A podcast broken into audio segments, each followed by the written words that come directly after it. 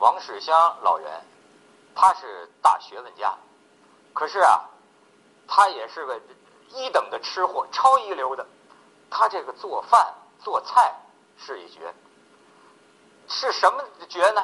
我就跟你说，老北京这炸酱面，王世襄做炸酱面能到什么程度？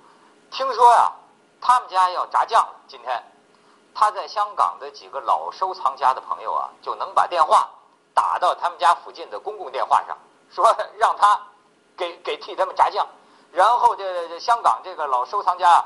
这这这些，他们就找这个秘书，哎，找找助理，当天坐着飞机啊飞北京，飞北京到他家拿了他炸的这个酱，然后顺手带两颗大白菜，赶下一班飞机飞回香港，让他们能够当天这个晚上还是中午啊就能吃上王世襄的炸酱面，他们就馋到这个程度，而且这个王世襄自己好像有这意识，有一天呢，他跟他这学生。就田家清现在这做家具也很有名啊，跟田家清说说你们这些年轻人呐不重视做饭，这个将来你们老了会后悔。他说我有几手这个绝活，比如说焖葱、海米、焖大葱啊。他说你找个录像机啊，给我录下来，将来这东西啊才能传下去。于是呢，他就真的是找的学生拿录像机给他录，他这个一边做啊一边这个详细讲解。完了之后呢。好像还觉得如释重负，说：“哎，这东西终于传下去了。”你再说，他到菜市场买菜都是一绝。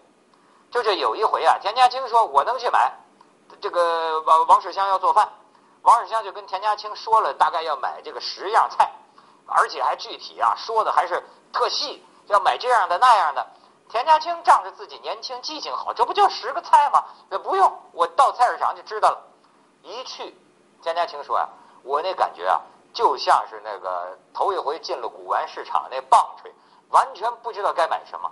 因为王世襄要的那个，那个有的是蘑菇，野生的，还是什么什么这哪儿种的啊？有的是腿儿长的，腿儿短的。田家清不管这么许多，只捡贵的，买了一大堆。最后王世襄一看生气了，全给他倒了，以后再也不让他买菜了。老头儿自个儿去买菜。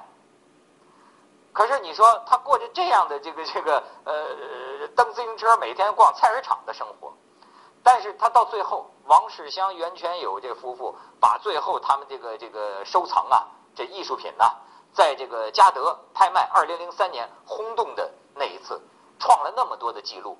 可是王世襄后来听到那个香炉啊卖的价钱，他你知道是什么感叹？他说卖那么多钱，他们都疯了吗？